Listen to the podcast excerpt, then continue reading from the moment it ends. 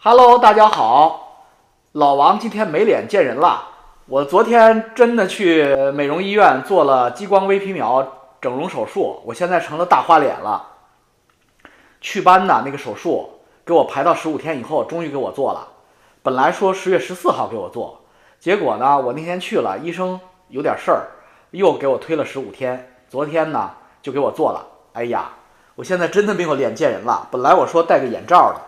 呃，但是我后来想了想，戴面戴面罩的话，那个麦克风录音不好。哎呀，想了想，算了，翟主席都不要脸，我要什么脸？换个八字奶，换件衣服，染了头发，跑到摇椅上上坐着做直播，学我的版本，假装自己是优秀奶爸。哎呀，他都不要脸了，他跟他以前说的话都完全不一样了。那他不要脸，我就也不要脸吧？好吧，给大家看看我的手术后的第一天的效果啊。完蛋了，第一天就这样，这个，这个都出来了，这边这边好多都出来了。那个黑色素啊，它是用激光皮秒激光把这个黑色素打破，把这个皮肤打破，让黑色素泛出来。呃，以前我说过，哎呀，我的可爱的网友们，低智商的网友们气我，说我这个是尖锐湿疣。靠，我没骂你，是因为我看出来你是没文化，你不是故意骂我的。尖锐湿疣不是长在上边的，尖锐湿疣是长在下边的。这个脸和屌还是有区别的。那这个叫色素沉淀，就是有些网友还是懂点，说你内脏不好。你们说对了，我年轻的时候，我大概十多年以前长的这个，为什么呢？因为我年轻的时候在北京，北京的水质特别不好，我呢那个时候又不知道节制，整天胡吃海喝，满脸的酒色财气，就得了痛风。以至于发展成了肾结石。我一九九九年就得了肾结石。你想那时候我才二十四岁，严重的痛风，血尿酸指标高过正常人七倍。一九九九年得了第一例肾结石，那年我才二十四岁，医生都吓着了。医生说这是老年病，你怎么这么年轻就得了？二十四岁得了肾结石痛风。我从那以后呢，我就在香港，李国林先生给我推荐，因为他们家族也是痛风史。李国林先生给我。推荐了澳大利亚的一类新药，叫赛来利。赛是比赛的赛，来是你来我往的来，力是力量的力。你们今天去香港的任何一家呃屈臣氏，你们都可以说我叫我要赛来利，他们都会卖给你那个玩意儿。那个玩意儿压制痛风、压制血尿酸很好，但是不能根治，它只能降低你的嘌呤代谢浓度。那我呢，在北京，因为喝不到好水，北京的水水碱硬度特别大。所以呢，我的肾结石呢，就像老蚌产珍珠一样，每年出一粒。最大的一次肾结石，居然出来二点五厘米长，零点八厘米粗，那么一个像花生腰果一样形状的，比花生比花生米还大的一个一块石头，撑在我的这个肾里，造成了我双肾的肾盂扩张，肾皮质都被压得薄的不行了。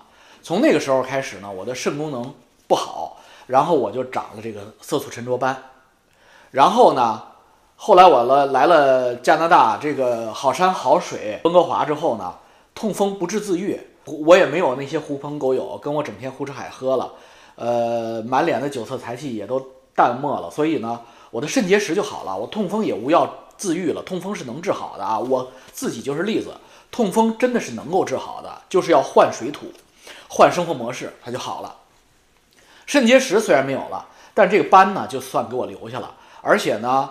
呃，因为我又买了农场，我又耕地，太阳一晒呢，它会出来。我大概十年以前回国找田永成，呃，在北京的田永成美丽会，就是亮马大厦底下那个，呃，就给我做了一次微皮秒的激光祛斑，效果好极了，我的脸，哎呦，那个恢复了能有五六岁，看起来。然后呢，来这儿以后呢，这十来年下来呢，它又出来了，又是老地方，还是老地方出来了，并没有长新斑。是上次去的斑，这次又长出来了。然后呢，这边的美丽会的医生呢，就让我去做。我拖了两年了，终于做了，终于做了。今天又换了一件衬衣，又是私人定制的。哈哈哈哈老翟，你再换你也换不过我，老板不是白当的，有钱的时间比你家早多了。今天咱们说点正经事儿吧，因为我。我的知识，我的经验，现在喷薄而出。喷薄而出，卡在我的嗓子里，我都不知道每天说什么，你知道吧？我不是别人，没有选题，我这选题太多了，我经历的东西太好玩了，我都恨不得拿出来跟大家分享。今天说点什么呢？因为我看那个翟副主席这次啊是真怂了，他是真怂了啊，做了个奶爸设置，头发也梳了，这个场景也换了，然后关键是人设也换了啊。以前他说他是有钱人，他都那么努力，在迪拜要给王子拉皮条，要给海湾主权基金做投资，要搭他的这个 BSCB，哎，他现在都不了，他现在变成奶爸了，每天主要工作就是送小孩了。这他妈是我的台词，你怎么抢我的台词？王八蛋，翟山鹰，你怎么能抢我的台词？哎，真是没办法，因为我是他的偶像，这就叫基因压制。他什么东西都抄我的，他跟巴菲特吃饭，他也抄我的。他在建银干了十年，他在国务院干，他都是抄我的。这个王八蛋，他干了一百多家上市公司上市，他也是抄我的。现在可好，连退休了之后当奶爸，他都要抄我的。你他这一怂，我还真就没有斗志了。我今天真的挺没有斗志的，因为我特别喜欢看他骂我，他一骂我，那火就上来，然后我就咔咔咔咔给他用那个大鲨鱼奥尼尔式扣篮把他给扣了帽。结果他他今天怂了，他他变成了我，怎么办呢？只好自说自话了。以后以后没得喷了，他要这么怂的话。今天呢，我就说一说奢侈品投资吧。大家可能大部分人呢。这辈子也没有什么钱接触真正的奢侈品，但是大家呃扒出来墙头看看，呃管窥一豹也不是坏事儿。这个事儿啊，我在国内绝对是首屈一指。这个我等我说完了这一段话，大家就知道翟山鹰在奢侈品方面再也没有机会跟我 PK 了。为什么呢？因为大家知道我在讲黄光裕的那一期啊，有些人可以回看我悲情点评黄光裕那一期。我曾经讲过一个理论，这个理论是我在两千零四年和张卫星桌对桌的时候想出来的。这个理论叫产业升级风口的旋转木马理论。为什么想出了旋转木马理论呢？是因为我们一定要站在历史时代的潮流的前边一步，我们才能事业成功，才能做到人生赢家。否则的话，你永远是跟着潮流跑，跟着趋势跑，你是永远疲于奔命的。那么怎么坐在历史潮流前边半步呢？你也不能前面太多，前面太多你就拍死在沙滩上了。话说这个国家，无论是从战乱中，还是从自然大灾难中慢慢复苏的时候，他的人民第一轮需求的一定是嘴上吃的东西。远的不说，就说一九七九年改革开放之后的中国，一九七九年之前的中国人普遍是营养不良的，就跟今天的北朝鲜是一样的。那个时候没有三高，计划经济配给制。那个时候没有云数据、大数据。那个时候用的是什么呢？那个时候用的是票。我都赶上过，赶上过好多年，一直到我上高中，票证经济才彻底结束，没多长时间的事儿。每个家庭，城市家庭，都有一个户口本。同时，在比户口本还重要的是一个叫粮本的东西。粮本记录着你们家的人口数量、年龄及性别。然后根据这个人口数量、年龄及性别，每个月你们家能从粮店，记住啊，粮店全是国营的，没有私人的，私人的叫资本主义尾巴，私人是不可以卖粮食、卖吃的的。改革开放之前，只有国营粮店才在城市里边是有权利的食物供应机构，包括餐厅、饭馆也都有，全聚德也都有，白魁老号也都在。但是白魁老号也好，全聚德也好，烤肉丸也好。都是国营的，他们的粮食和肉类也是供给制来的。所以呢，改革开放一开，农贸市场一开，老百姓一旦可以开饭馆，第一件事就是冲向饭馆，享受一下想吃什么吃什么的一个不用粮票买吃的的这么一个待遇。所以第一轮就是与嘴有关系的吃的产业。那个时候发财的人全是开饭馆的人。炒瓜子儿的年广久居然成了中国第一波改革开放发财的个体户。年广久靠卖瓜子儿卖出了万元户，一万元。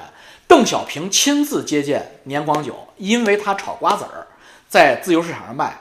你们觉得今天是不是开玩笑嘛？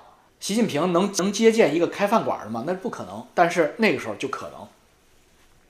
这一轮结束了之后。带动的是粮食价格的重新调整。所以这一轮的风口就是开餐厅。你在一九八零年，在北京、在上海，在任何一个城市，你开餐厅，你绝对发财。你不用弄的味道特别好，服务也不用那么精美到位。话了说回来，如果你服务能精美到位，那你可就火了。那邓小平来了，要给你题词了。李鹏来了，鸭王李鹏，北京鸭王烤鸭店，进去就是大匾，鸭王李鹏，题词了。然后呢，下一轮的风口是什么？就是穿，我们要臭美，我们要穿不是的确良的。潮牌都在哪儿？潮牌都在广东，所以呢，就有了动物园儿。北京的动物园批发市场，动批官园批发市场，这些小商小贩们就去南方，大包小裹的用红白蓝的袋子去南方运来牛仔裤，运来牛仔服，就在早市上自由市场上卖。我记得姜文有个电影叫什么我忘了，他就在这里边演过这么一段场景，赚不少钱。这是第二阶段穿，那么它带动的就是服装产业。鞋帽产业，他们会慢慢的升级，会在中国经济发达、人口聪明的地区，比如说浙江和广东，就会出现从香港过来的成衣厂，在当地开厂，招兵买马，这是产业升级的第二阶段。这个时候的上市公司就是美尔雅呀，连那个男人的衣橱啊，就这一路都开始起来了，蓬勃发展。人吃也有了，穿也有了，下一个是什么？下一个是我得用好东西，我要买家电，我要看电视，而且我要彩电，所以电视、电冰箱、洗衣机蓬勃发展，耐用消费品。这个在什么时候发生呢？这个在九十年代发生。话说九十年代，只要是个电冰箱厂，都可以扩产增容；只要是个洗衣机厂、电视机厂，都不愁卖不出去。那个电视机品牌之多。哎呦，多如牛毛！今天的小孩都不知道啊，什么北京牌、牡丹牌，呃，什么芍药牌，哎呀，这个各种各样冰箱，吉诺尔、新飞、阿里斯顿、上菱、美菱，全是，而且质量都特别差。新电视机要拍拍才能出人，为什么呢？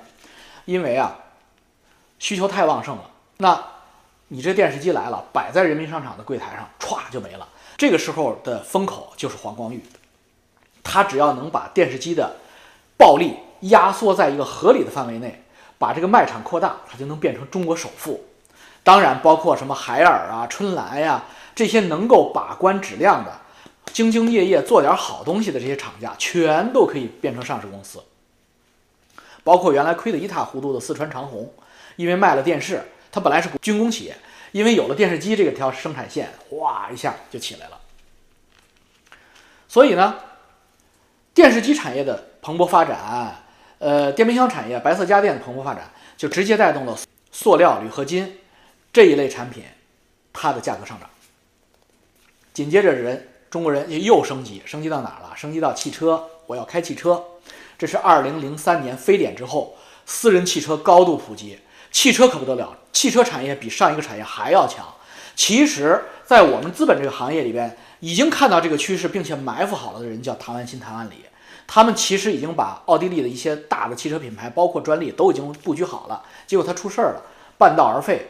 还有一个人叫仰荣，仰荣也看到了，他跟宝马在沈阳做的宝马华晨被薄熙来抓起来了，也半途而废。所以共产党其实就像蝗虫一样，它是影响经济发展的。越能力强的干部越是王八蛋。放一块砖头当省长、当总理，中国的经济会发展的更好。他越有所作为。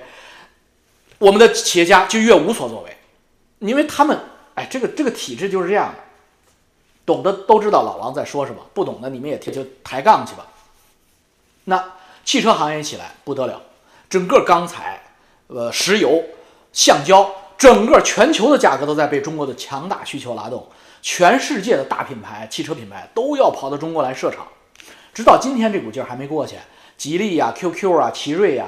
这些都是后起之秀，一汽呀、二汽呀，这些要倒闭的老企业，也都凭着这股东风，纷纷形成了自己的品牌、自己的合资品牌和市场份额。然后要什么呢？然后就是许家印的春天到了，大家什么都有了之后，就要买房子、买别墅，要住的大一点、宽敞一点。之前大家可以看一本小说叫《一地鸡毛》，那里边讲了北京人的住房条件，那个叫筒子楼，筒子楼，故宫那个筒子盒的筒子楼。我们大学毕业的时候，参加工作的时候，北理工的新老师分的都叫筒子楼。一个大楼道两边都是小隔间儿，每个间儿里边就住着一夫妻加孩子，都住在那样小房间里边。楼道尽头有一个公共的卫生间，还有一个公共的厨房，所有人家都要在公共厨房里做饭。那说怎么洗澡？想都甭想，洗澡要去公共浴池洗。那个楼里边就没有洗澡的设备。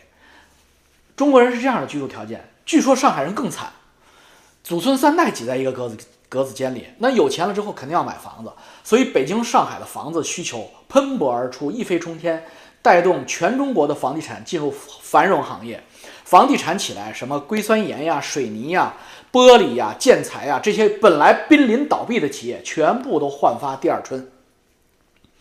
包括后来的精装修行业，带动了很多濒临倒闭的家具企业，因为他们给恒大做精装修、做内饰、做地板，呃。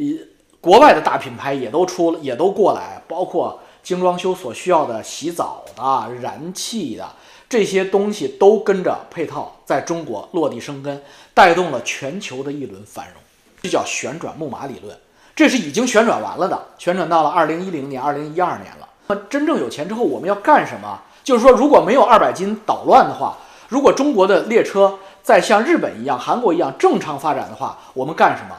老王其实在以前的节目也略微提到过，叫黄赌毒一定会大发展。如果大家好色，就可以开妓院，妓院不能开在首善之区，因为那在全世界都是丢人的。但是中国人一定会在公海上出现大妓院、大赌场。这公海不远，离离我们大陆大概也就是几十海里，一个小时的事儿。政府会睁只眼闭只眼。公海上那就像海上皇宫一样，哎呦，各种海天盛宴，供不应求。其实，二零一二年已经有这个苗头了，海南的海天盛宴就是这个东西的雏形，甚至有可能整个海南岛都会化成自由的赌博和卖淫区。黄赌毒，毒就是各种 TikTok，各种让人上瘾的电子游戏。并不是单纯的毒品，而是贩毒品类的东西，包括精神类控制的，都会大量的出现。然后赌就是金融，金融里边还有一块浮在上面的物化的东西，就叫奢侈品，翡翠、钻石、黄金，高端的珠宝首饰品牌，全世界最顶级的珠宝首饰品牌，都会像奥迪、宝马。一样来中国投资设厂，圈这个蓝色行星上的最后一块增长之地。老王看到了这一点，老王去找了谁？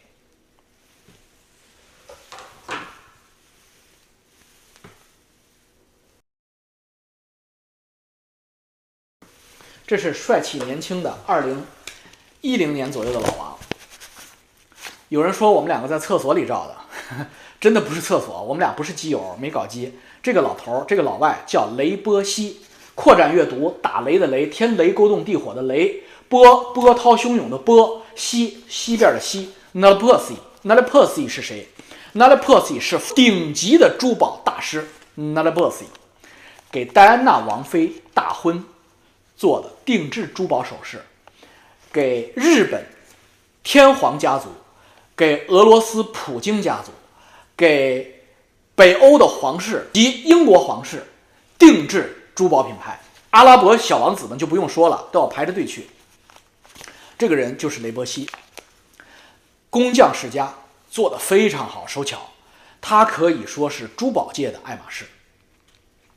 我当时跟他一拍即合，雷伯西的设计，雷伯西的做工，我全看明白了，请他到中国来访问。他带着他在中国转了一圈，他看傻了。我带他去哪儿？我带他去水贝了。哈哈哈哈懂的人都知道什么叫第一代富豪接地气儿。水贝是什么东西？是深圳的水贝村。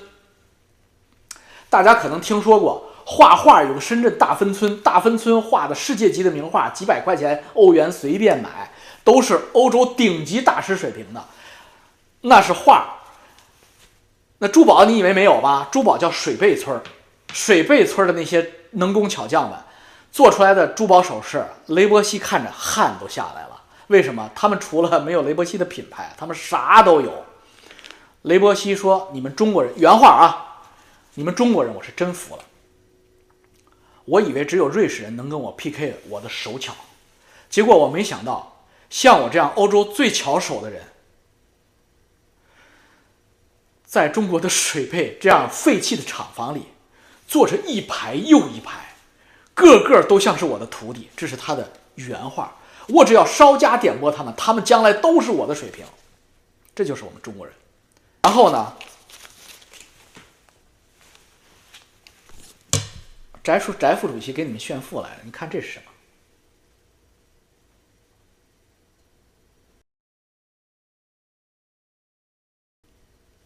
这不是雷伯，呃，这不是卡地亚，这盒是卡地亚，这盒子是卡地亚，但这个是雷伯西的招牌的蛇。这个雷伯西之蛇，是我在雷伯西先生来中国之前，让我收购的深圳珠宝企业的塑形师，照着雷伯西网站上他的顶尖产品给他克隆出来的，我送给他的，他一句话都没有。因为他那蛇的蛇眼睛只有一个颜色，我做了三种颜色的蛇眼，我做了粉红色粉钻的蛇蛇眼，翠绿色的蛇眼和黑色的蛇眼，他的原版只有黑色蛇眼，他看傻了，你知道吧？因为老王多有品位啊，看红色蛇眼，看了，能看清楚吗？给个清楚的。清楚的特写。哎，这样吧，一会儿我照个照片，照个照片贴上。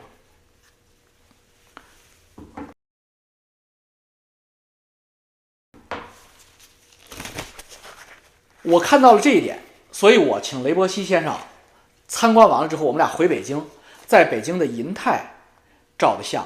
那个像厕所的那面墙是银泰的大堂的墙。那银泰大堂怎么用厕所的这个石头我也不知道。他妈是我照完了之后，有朋友们给我说你这后边什么呢？好像是厕所，我才发现这条。这就是珠宝行业。那我就讲讲珠宝行业的上升，奢侈品行业的有面儿有牌面儿，做各种珠宝大会展，做各种名流的珠宝代言，全世界的珠宝被中国全部收掉，一线品牌被我们全部收掉。这个就是。我当时预计的二零二零年到二零三五年一定会发生的事情，全世界最大的珠宝品牌有一个算一个，有一个算一个，包括爱马仕，老板全会换成中国人。当然了，现在不可能了，我们再往回走，我们会回到票证经济时代的这些东西呢，是老王给你们讲讲我的亲身所见所感。那珠宝行业是怎么回事？在中国怎么发展起来的？我给大家讲透了，掰开了揉碎了。你就是真正的这方面的专家，再也没有人能拿一个腰带扣骗你了，更没有人能拿一个假表裤裆里甩出来一块假表骗你了，是不是这个牌子？是不是这个？你那大象头的皮带扣，你纯金的，你纯金的个屁！这玩意儿能用纯金做吗？皮带扣是承受很大的压力的，因为当你吃饱了以后，你又臭美，你会把那个扣平时系得特别紧。你吃饱了以后，你的腰就像他妈米其林轮胎人在膨胀一样，那个皮带扣的那个扣点吃力是非常大的。你要用纯金做，一天你都用不了。你也不懂，你翟山鹰，你你个山炮，就这个点的吃力，这点的吃力是非常大的。所以呢，它必须用 K 金做，也就是说，最多只能用它必须用合金做。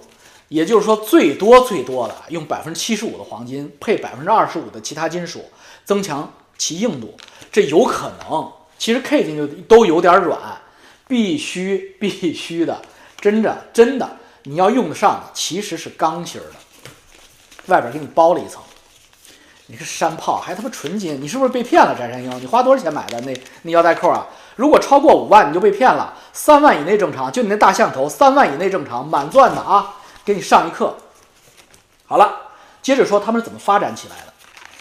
一九八零年代的时候，就是我们刚刚解决了吃和穿的问题的时候，聪明的潮州佬和东莞佬有这方面的优势，当然也有福建佬，因为福建人有大飞偷渡，所以他们往香港偷渡。福建人和这些地方的人偷渡是他的文化，他男孩子长到十三四岁，如果还没有出过国，这个村子里都会瞧不起他的。啊话说他怎么出国？当然是他妈偷渡出国。难道他能拿到签证和护照吗？那时候连连老百姓连身份证都没有，都他妈是边户齐民，只能拿户口本、粮票，出个门还要开介绍信。所以他要出国必须是偷渡。偷渡这个大潮，在中国共产党治下的中国压根就没停过。在那些偏远地区，什么福建、广东，他们是偷渡的。这些人到了香港之后，挣了点钱，往回带的时候。带黄金，往回带金子。八零年一改革开放的时候，这个金子在香港的价格和在内地的价格有价差，就是因为黄金在中国大陆是共产党专营。但是改革开放以后，八零年代以后，毕竟老百姓都有那么一点点钱了，有那么一点点钱，人类的天性是买个金戒指。这个金戒指呢，小的有两克吧，再小也得两克，那怎么办呢？那就得找这个地下的这个打金人去偷偷的做，因为公家是不可不可能卖给你黄金戒指的啊，因为黄金是共产党专买、专买专卖，他一定要拿着黄金储备去换外汇。当时中国没有什么出口产换汇产品，黄金换外汇就跟今天的北朝鲜一样，金正恩那点钱都是朝鲜的金矿换回来的。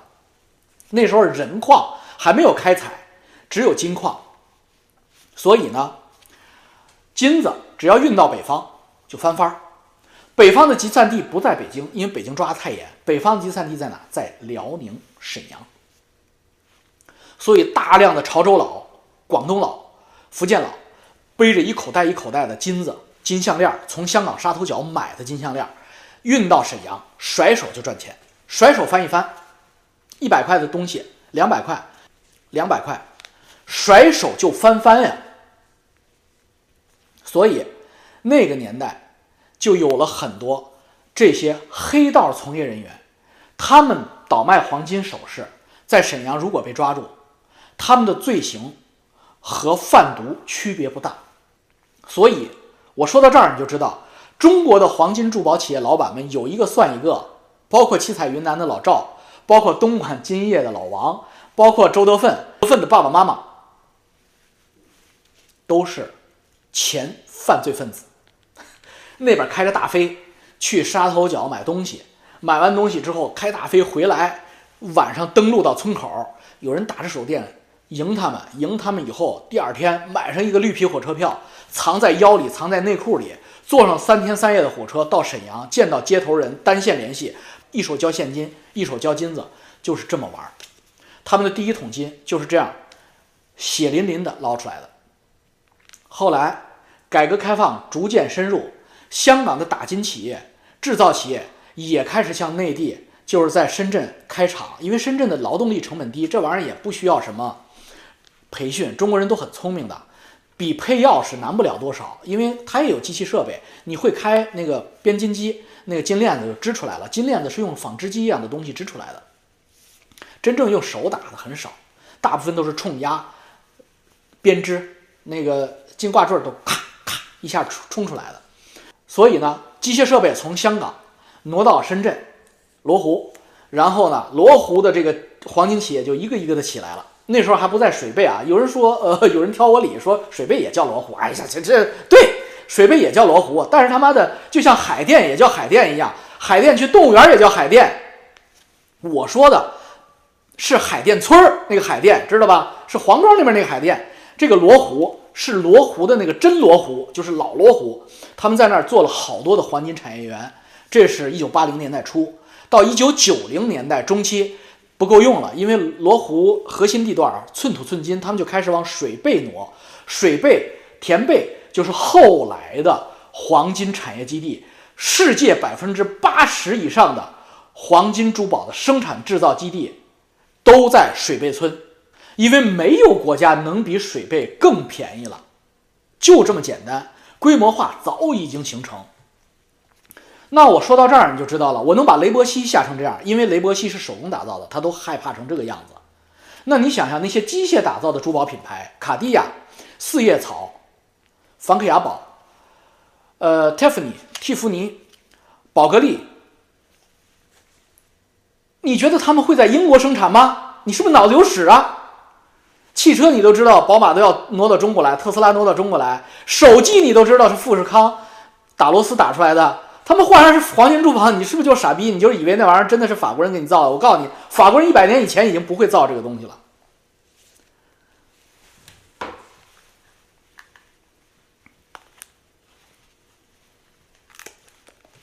这东西全是中国制造，订单外国厂商大厂订单，水贝制造，以我中国人聪明才智。水贝同志们做完了珠宝，做完了梵克雅宝四叶草，呃，卡地亚的小镯子，那个方方正正的小镯子，你以为他们只会开一版吗？看老王长知识，以后送妞泡妞送首饰，千万别在卡地亚和蒂芙尼买了，真的是两千两百美金卖你一个戒指。同样的价格，两千两百人民币，你可以在水贝柜台上挑同款同一个机器造出来的，连盒都他妈一样。我这个我都不知道是水贝的还是真的，因为我既有水贝的，也有真的。因为我老婆非得让我买真的，所以我也买了不少真的。我不知道哪个是水贝的，哪个是真的，我真的混混了就，因为它真的是一个生产线上出来的，基本上没有没有什么区别。梵克雅宝四叶草都烂大街了。卡地亚烂大街了，蒂芙尼烂大街了，在水贝啊烂大街了。但是呢，你可不能随便买，为什么？因为工商还是要脸的。你这个随便买的话，那工商抄不抄呀？万一卡地亚啪拍一下，那不就是他妈丑闻吗？所以你得认识几个展厅的内相：天王盖地虎、宝塔镇河妖。你是哪个瘤子的？大老王老王来了，这个瘤子的。带你，你要什么？我要卡地亚。哦，那个卡地亚小齿轮那个系列，对。四叶草我们有新的，新款的，你要吗？四叶草小项链，七百人民币，做的比他们原版还好。卡地亚镯子，镶钻的，两万二人民币，最好的、最大的。你去卡地亚官网看看，镶钻的那个。那个不是圆，不是圆润的那个镯子，是圆镯子，但是是有点像那个，有点像一个呃横截面积，横截面积是方形的那种那个镯子，那是卡地亚的经典。你看多少钱？包括戒指，哈哈，原版多少钱啊？我告诉你，那个天王盖地虎水贝珠宝村卖的，它的十分之一的价格。翟山鹰那玩意儿全从那儿拿的。哈 哈裤裆里的表是从广州鬼市买的，这个皮带扣，皮带扣是从 水贝村买的。今儿把他妈把他屎全给扒出来，因为他老板比他有钱多了。呃，第一代、富一代，操你丫知道？你二零一七年才有钱是不是？我听你那苦主说了，二零二零一七年你才租的房子。你老板二零一七年已经退休五年了，你个你个山炮啊，跟我在这斗，你石崇跟王凯斗富，你是一个 level 的吗？你操！所以呢，咱们不扯这些闲篇儿啊，咱们就咱说正经的。老翟以后在我这儿浓度会越来越低，因为他已经被我扒光了，所以咱们不扯他了，咱们扯正经的。所以呢，珠宝首饰，它这个行业，它也是某一种工业产品。它也是某一种工业产品，你完全可以把它理解成一台汽车，或者一个手机，它已经完成了这个工业化的过程了。除非像雷波西这样纯手工打造大师级的，它才有一点 special 的地方，才有一点国际溢价的可能。否则全是 made in China 之后贴标。雷波西怎么就愿意被我很便宜的收购呢？我想当时我想把它放到秋林或者金叶珠宝里边，为什么呢？因为雷雷伯西他女儿，他坚决拒绝学这个，他这个手艺传不下去了。他女儿是个同性恋，所以呢，他也不生孩子。同性恋嘛，LGBT 嘛，所以他不结婚。是不是说错了？所以老雷这个手艺，老雷如果没了就没了。这就是西方的悲哀。所以呢，产业轮回就是这样。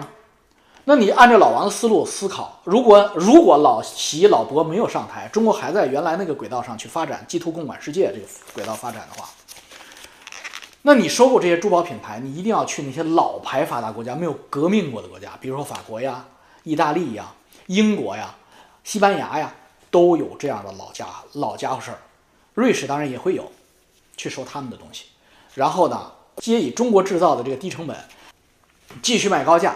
你就会获得暴利，不要多生产，还是生产那么多，但是价格还那么高，但是生产基地给它挪到中国来，你的利润空间一下就出来了。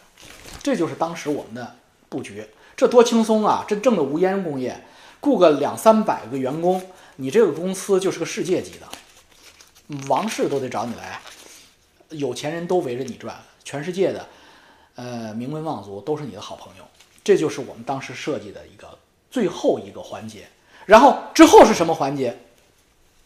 咱先别说之后了，中间会伴以什么翡翠呀、什么黄龙玉呀、呃和田玉啊，各种其他的珠宝都会跟着起，包括祖母绿，全全部价格都会翻番，包括黄金。如果中国正常发展的话，全都会翻番，迎来一次大繁荣。然后是什么？战争毁灭，人类历史莫不如此。字画会给你炒到天上去，你有幅唐寅的字儿，那不得了了。给你看看啊，老王还没炫过富呢，给你们看看老王家里边的真迹。之后，就一切归于尘土，人类从头开始。也许是第三次世界大战爆发了，这个就是珠宝投资领域的真谛。我希望今天的这些知识能给大家开智啊，让大家产生自己的思考能力。不要跟着从一个极端走到另一个极端，不要崇拜某一个人。翟山鹰更不值得崇拜了，郭文贵也不值得崇拜，老王也不值得崇拜。我们都是普通人，大家有了自己自己独立思考的能力，翻墙出来才有意义。再见，点赞、订阅、小铃铛，尽可能的给我扩散出去。拜拜。